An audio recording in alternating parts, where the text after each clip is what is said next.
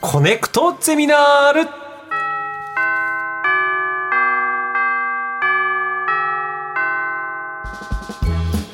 毎週さまざまなジャンルの講師が登場しあなたの「知りたい」という知識欲にコネクトする学校コネクトゼミナール略して「コゼミ」はい11時間目の授業は日本語学です早速今回の講師の方をお招きします山口洋二さんですどうぞよろしくお願いいたします。よろしくお願いしますよろしくお願いしますよろしくお願いいたしますハキハキされた方で、いやいや、そなんかこうパリッとされてますねこのジャケットをお召しになって、中はあの T シャツなんですけど、はいそのこうカジュアルかっちり感がおしゃれですね。えー、そうですか。ありがとうございはます。スカーフもしようかな。もうすごいうわうわうわうわかっこいい素敵これ藍染めとかはですい、か。藍染めです。あらー、はい。素この前行敵でって、すね藍染め自分で知ってきました。わあおしゃれ。おしゃれなちなみにあのかけてらっしゃるサングラスですか。はいメガネメガネの黄色でね黄色なんです。レレンンズズ,、はいが。これね、脳波測ってね、自分で一番、あの、調子がいい色を選ぶことがでなきるる。ほどわ僕それオレンジなんですよそれあ僕もそう調べてあそうそうかそういうレンズがそういうことみたいなあなそうるほど、そういうのがあるんですね。命グラスっていうの。命グラス。うん。そうなんです一致なんですねあ僕は色は調べてもらってそうなんでこれすね。レンズが全然普通のレンズと違うんですよね。反射の仕方うが。わすごいいろいろ今日今日はまたそんなレンズの勉強じゃないですよそうですね、え レーン今ズ日じゃないですは日本語学ということで、えー山口さんのご紹介をさせていただきますお。願いします。山口洋二さんは大東文化大学文学部教授でいらっしゃいます、文献学日本語史などを専門に研究されていて TBS ラジオの子ども電話相談室にも言葉に詳しい先生としてご出演されていますはいああそういえばなんかあのまたねちょっとこの本筋から外れちゃうんですけど、はい山口さんがこう入ってきた時から、うんなんかこうこうお香の香りがふわっとそうちょっとそんな感じがすしるてあお香も焚いてらっしゃるんであ。すか、はい、炊いてます。わあ素敵あー何の色々香りですか今は今白檀かあな白檀だ、うん素敵ですねふわっとねなんかあそうですかスタジオ内が華やかになってね優雅な感じ優雅な感じになりましたはい素敵ですありがとうごねざいますえ文献学ってええどういうことをする学問なんで全す然か、わからないまあ、本の歴史を調べていく学問なんですけどもあーなるまあ、本っていうのはずっと昔から残ってますね、はい書かれている言葉とやっぱり書かれそこで残っている言葉と、えー本になって残っている言葉っていうのはやっぱり違うというか、ええ書かれている言葉とうん書かれてんそのまま残ってますね、うん我々読んでも分かんないでしょはいはいやっぱり思想というか,うんかんその当時の考え方があって初めてその言葉として書かれているんで、はいはいはい書かれている言葉と当時の人たちの考えを、がどれほど違うのか、どれほど違うのかとうんあこう同じなのかとーはいはいはいそういうことそうねいうことを考えていく学問ですね。なるほどじゃあ書かれている言葉から書かれていない言葉のことまではいつなげて考える、裏側を考えていくと。わー面白いですね、はこの文献研究の道に進まれるきっかけって何かありますか、うち歌いのうちだったんですね。歌い洋曲を教ええるーはい家だったので、もう子供の頃から洋曲を僕は覚えさせられて、何を言ってるのかよくわかんないけれども、覚えろ、覚えろ、歌え、歌えって言われて、100曲ぐらいは覚えてますけども、でも、そういうところから言ってることと書かれていることと実際の具体的なものとやっぱ違うじゃないかとか、そういうことに関関心がありました。まあ、そういうところから文献学というところに入っていったんですけ言ってることと違うじゃないか例えばどういうことがなんですかど例えば「それ西洋の」とか言われても「なんかそれ西洋の」って言われたら「西洋って何?」とか思うじゃないですか。はいはいはいだってまあ、青空が晴れているとかいうことを意味してるんですけども、はいはいはいまあ、実際にその西洋のとこう歌う時にどういう抑揚で歌っていくかによって、その天気の晴れ具合とかそういうことも関係してくるわけではすいまあよね。でも歌う歌い手としてはそうですよね歌い手ですねやっぱそこを乗せたいですよね、その思いをだかはらそういうことを言葉と実際のその景色とギャップがあるかどうなのかどうやって作り出していくことができるのかいこれは深く掘れば掘るほど楽しそうですねこれ、すごいですねあーすごこれい今の言葉の感覚もまた変わってきそうですね見方がそうね価値観も違ってるだろうしねねえはい、えー山口さんがお送りするコネクトゼミナール今回の講義は何でしょうかはい1000年前の日本語に思いを馳せてみようということです、千年前千年前千年前っていつぐらいのことですか時代でいうとまあ、ちょうど今から今2000年だと思えば1000年ぐらいですね何時代ですかそれ平安時代平安時代、平安時代いい国作ろういい箱作ろう鎌倉幕府い1185年に鎌倉幕府できますのでちょうど1000年というと「源氏物語」が書かれていた時代ですね。でも平安時代って長いですよね結長構いでちすゃねんと本当に平安な時代なんだろうなって思いながら、そうですね平らで安らかで、はいあー 最後は大変ですけどね。ですよねに思いを馳せてみる。はいえこのそもそもえ日本語っていうもの1000年前の日本語ってあの、はいおっしゃってますけど日本語っていう言葉言語はいつ頃出来上がってきたんですかまあ500年とか400年ぐらいの資料が出てきておりますからええ、それくらいにもう日本語し、きちん、日本語喋っていたということはわ明らかなんですけれども、じゃあ、はいはい平安時代のさらに500年前ってことですかそうですね。え記録は残っています。ーそれって何時代ぐらいですかそれは飛鳥に入るぐらいもっと前ぐらいでしょうか、ですけどももともと今日本海こう思い浮かべていただいて、んえー北の方はカムチャッカ半島じゃないけどもあの、利尻とか、はい、はい。うんなんか稚内とか、えええええカモカラフトとか、はいそういうのがありますね、はいあそこ地続きになろうと思えば地続きの感じがするじゃないですか北の方はそうね、大陸はちょっと移動大えしちょてったとり、こうギザギザっとこうして海面も含めて。んええはいもっと上がっていけばね、はいはい南の方は沖縄の方でもつながってるでしょ、ええで朝鮮半島朝鮮半島はいと思えば九州はうんすぐつながってますよすぐね、近くですね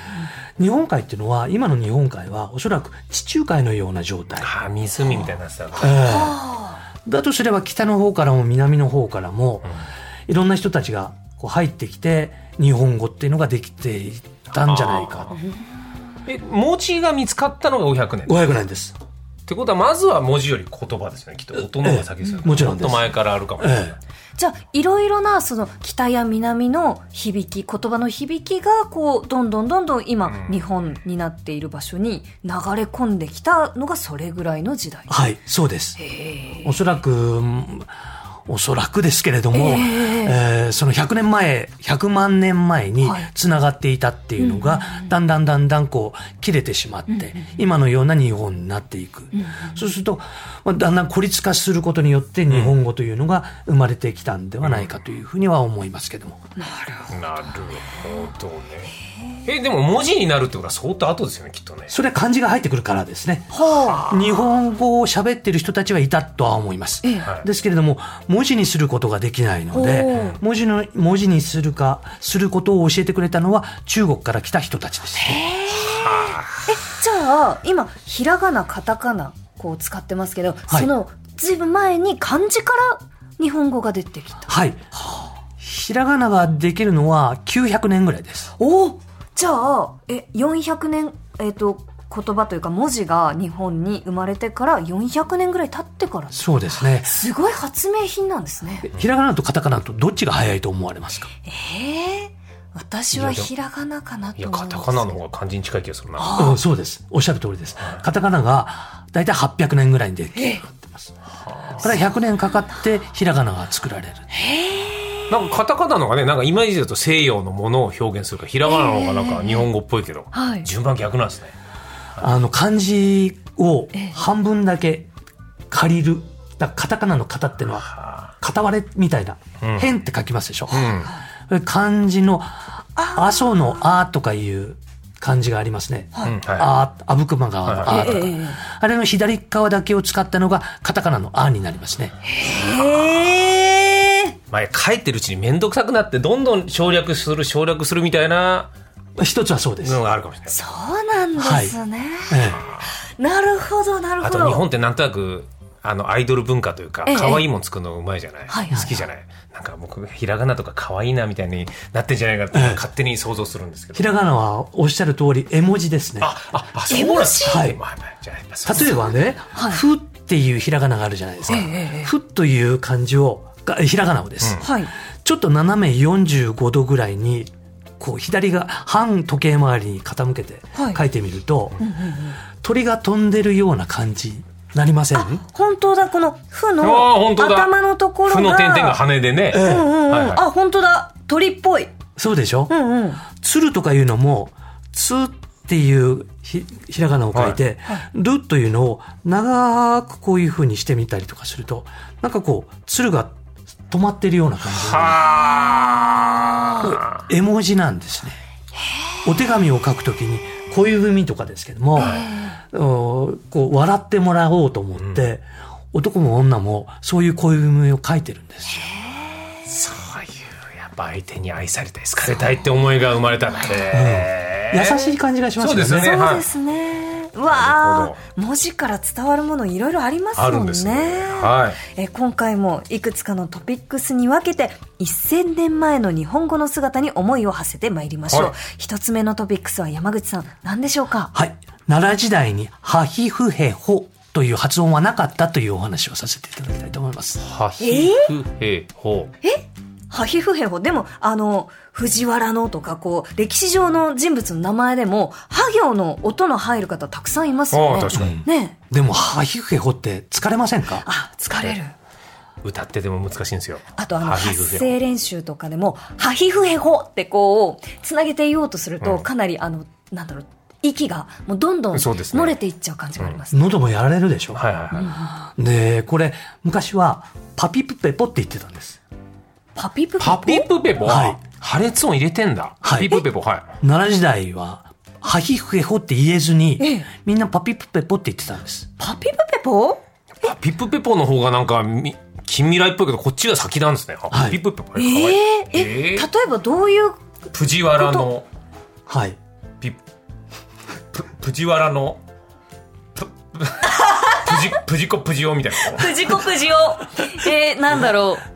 えテあカのピちゃん頃はパーってことあそうですね言うならば、まあ、確かに言いやすいですねパの方がそうですねパの方がずっと言いやすいんですあとよ。聞きやすいっていうことももしかしたらありそうな気がありしまますすねね。えー発音された時に、ハヒフヘホだと、何言ってるのかよくわからないってこういうところもあって。ハヒフヘホパピプペポといった方が破裂音の方が分かりやすいですね聞き分けがしやすい、はいでこれ世界言語の歴史の中でもええパピプペポっていう音がええ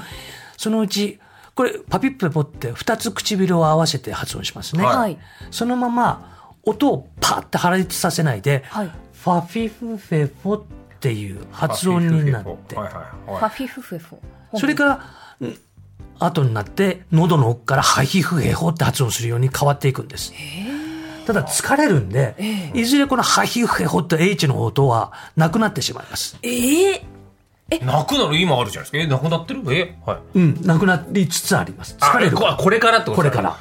えかにそうそもそもこうなんでパピプペポだったのがハヒフヘホに移っていったんですかこれ簡単、もう疲れるからっていうのもう一つはありますほう。でも、世界言語の、世界、世界、世界中の言語はええ、すべてそういうふうに変化していくもんだっていうルールがあるんですよ。簡単になろうというはいはい、言語の経済化と言いますけれども、ええ簡単になろうとする。で例えば簡単になろうとしてパから歯になったってことそうですほパっていう音を破裂音させるよりも、音をさせないで、ファって言った方がいい。はははそうかうはあであも、ファって言ってると、遠くに音が届かないんで、うんあもっと分かれるようにさせるためには、ハイフヘホっていう風にしあーなるないほどあい、うん、そうかじゃあ歯になってとこでろがも今後疲れると疲れる。だから、フランス語はええ、もう H の音ないんですよね。ーえそうなんですかフランス、僕、女房フランス人なんですええが、あのフランス語では H の音って全くありません。ええホテルって言えないです。オテルって言います。ああそうなんですうんホスピタルって言えないで、オピタルと言います。そうなんそれはもともとはあったんですか H 1600年まではありました。ほう1600年ぐらいになくなってしまって、H の発音を全部なくしてしまった。どうしてそのあの生きていない昔の時代の発音っていうのがわかるんですか文献からわかるんですかはい。例えば日本語の場合はええ漢字で書かれている万葉仮名というものうをん奈良時代とか使っているわけですね。その使い方は中国の人が教えてくれたんですね。うんで中国のは漢字の発音というのは601年にこういうふうに発音するんだよ漢字はこういうふうに発音するんだよっていう全て大体5万字ぐらいなんですがほう発音を書いた発音記号辞典が残ってるんです。中国すごいな。残ってる文献があるんですね、はい、辞書があります。えでもその昔の文献ってもちろんこう文字だったり発音のその表記の仕方も昔のものじゃないですか、ええどうやって読み込んでいくんですかでもそれはですね、例えば仏教の経典というのはもともとサンスクリット語というええインドの言葉で書かれていました。はいで、そのインドの言葉を漢字に訳していきます。ええそう訳した時に、サンスクリット語はインドヨーロッパ語族で、英語とかフランス語とかドイツ語なんかと同じな、だから、全部アルファベットで書いてあるわけですね。はいはいだはから漢字をどういうふうなアルファベットで当てていったかっていうのをこう照合させていくと、その当時の発音がほとんど100%完璧に分かるんです。い。すごいですね。それは裏を取って間違いないだろうっていう、え想像とデータでくるな。はじゃあそれをこう肩脇にこう持っていればうっかりそのねあの昔に戻っちゃってもちゃんと意思疎通が取れるんですねえできます。だから AI で今僕その1000年前の日本語を復元しようとか、そういうことをやっておりますけどもそれ持ってれば多分「源氏物語」の世界行ってもお話できると思います。紫式部とか。あでもどんどん楽に簡単にしていこうとなると、昔の方が発生の数が多かったってことねどういうことだ昔はふつ複雑でした。へえ雑だって例えばどんな言葉が複雑な例えばですね、えハヒフヘホがパピプペポだったと言いましたけはいけれども、サシッセソというのも、昔はサツイツツヤツォって発音したよね。はあ、たてつてつを確かに響きとしては。えそうですねはあ。砂の落ちろみたいなうん。でも、笹の葉って言った時にも、サツハのパって言った方が、ささのパザラザラええへえでもそれって簡単になってきつつも、でも表現を、んんは広がりそうだから、それじゃ足りないからっつって、歯になって、さになったわけですもんね。そうですね。だからすごいな。この先も変わってきそうですね。変わってきます。武田鉄矢さんとかは、え九州、僕も九州ですけども、先生のことを先生って言ったりしますあね。ーいっしはいはいはいい言ってらっしゃいますねね死にましぇんって言ってましたうねんあれの写真集せしょっていうのは、写真せそって書きながらも写真集せしょって言って、まだ古い日本語が残ってますね。武田鉄矢さんはそういうなんかことだったんです かでもいろいろ江戸弁みたいなのもそうだよね。あ確かに全員がヒーローって僕の曲なんだけど、ええやっぱりその江戸っ子の中で全員がシーローっていうふうに。あーそうですねあ潮干狩りって言えないで、日吉狩りとかね。じーゃあこの先どうなってく想像ができますか言葉の変化というと。もっと簡単になっていくでしょうね。もっと簡単にただ簡単になりながらもえ、英語とかがもっといっぱい入ってくるんで、あ例えば、V という音も、どういう風にされますかルイ・ヴィトンとかあさ。ーウニ点て々んのやつね。 V V。あ V ビヴえっボとちゃんとしてますか V あでビトンあでもビと V のう違いはあんまりやってないけど、そうね、ビトン。ビ VD DVD みたいなえ、はいちょっと違うまあでも昔より言いやすくなる。ビックス、ベフラップみたいな。あああと「エヴァンゲリオン」って「うんエヴァンゲリオン」なんですけど「エヴァンゲリオン」って結構発音しちゃいますねバーってね、ば、やっぱり音と書くのとは、乖離があるでしょそうですあります違ねいがありますあよあね。ー確かにありますねだから本当のところは何なのか。でも、やっぱり、エヴァンゲリオンって言った方がかっこいいと思うん、う。はい。エヴァンゲリオンじゃねちょっとなんか弱さ、よそう思うと、グローバルになっていくから、ちょっとずつ言語も一回離れましたけど、似て、似てくる可能性ありますか他の国と。あうん。いや、今ね、日本語を変えないといけない時期にほああるんです。おーどういうことですか大体言語というのはええ100年単位で変わっていくものなんですよ。へえ。で今から100年前っていうと夏目漱石が生きていた時代、夏目漱石という人は新しい近代今の我々うのん近代日本語を作った人なんですよ。おーでそれから100年経ってええもうだいぶ漱石の文学なんかも読めなくなってきましたでしょ確かに確かに難い、しいと感じる、だから新しい誰かが新しい日本語を作らないといけない時代になってきてるんですレオさん7月にちょうどね5本出されるところじゃないです かいやあの延期になったからそうだったその話はあれなんだけど、そうそう。あ、そうですか。あかじゃあ今そのいろいろなあの文芸誌とか、んこう新刊で出ている小説の中に100年後の言葉がはいもう書かれているかもしれない、新しく作り変えないといけないと思いますね、ええそうなんだーそういう方が出てくるかもしれないとそ思うう。なんですねこれ今文学の話になりましたけど続いてのトピックスは何でしょうか続いてのポトピックは七五調は万能のリズムということですおお五七五でね俳句とか読んだり五七五七七で短歌を読んだりとかいろいろあります作け詞どする上でもやっぱもう最高ですよ。五七五で言葉作ると曲に乗せやすいです。ああなんかこう気持ちのいいリズムってありますけど万能のリズムなんですか、まあ日本人にとっては万能ですねへ特にコマーシャルとかえ、まあ、曲もそうですけども、まあ、敬語標識に書かれている言葉とか、まあ、ありとあらゆる全てのものが大体五七調で書かれていますね。これはなんでなんですかもうただ感覚的に気持ちいいなったらわかるんですけど。うんなんかアルファが出てくるんでしょうね。多分中国語は中国語でそれぞれそれなりのリズムがありますし、フランス語英語それぞれのリズムがありますね。そうか、五七五のリズムは心地いいってのは日本語だからということですか。はい、ー新世紀ん新世紀エヴァンゲリオンとかもまあ五七はいですね、えなんかいろいろなそのなんかこう映画とかまあいろんな商品名とかもこう五七であの作られることありますけどなんで日本語はこの五七七五調が気持ちいいんですかねなんかね言われているのは風の音とか虫の音とかも、大体五七五七ってこう聞こえるようになってるの鳥の声とかも。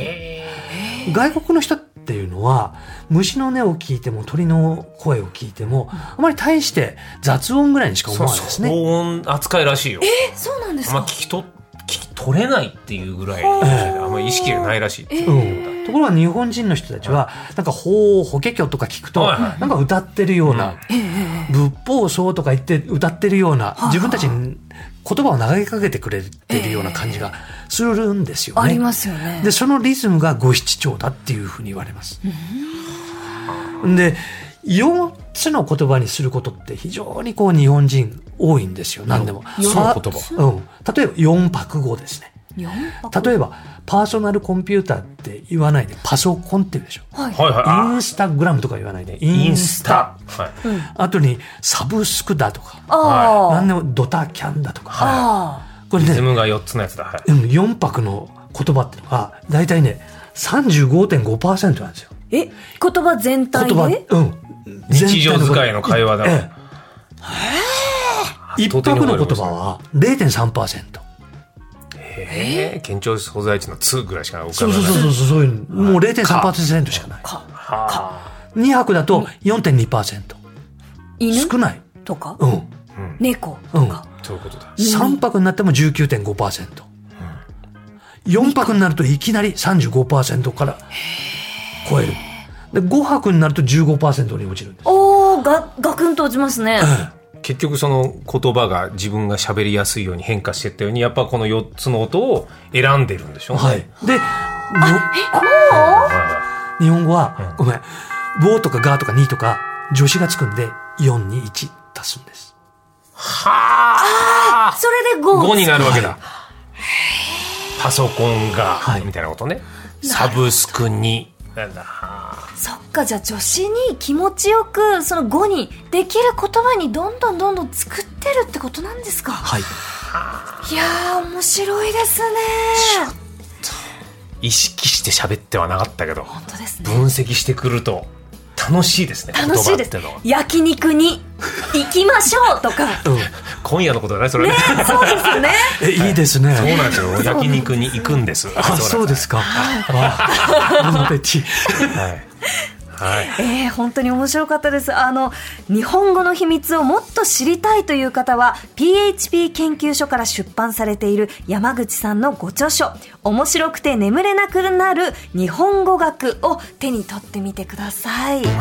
面白かったです本当にありがとうございましうわまたたできるありがとうございましたえー11時間目の講師は大東文化大学教授山口洋二さんでしたありがとうございましたありがとうございましたありがとうございましたコネクト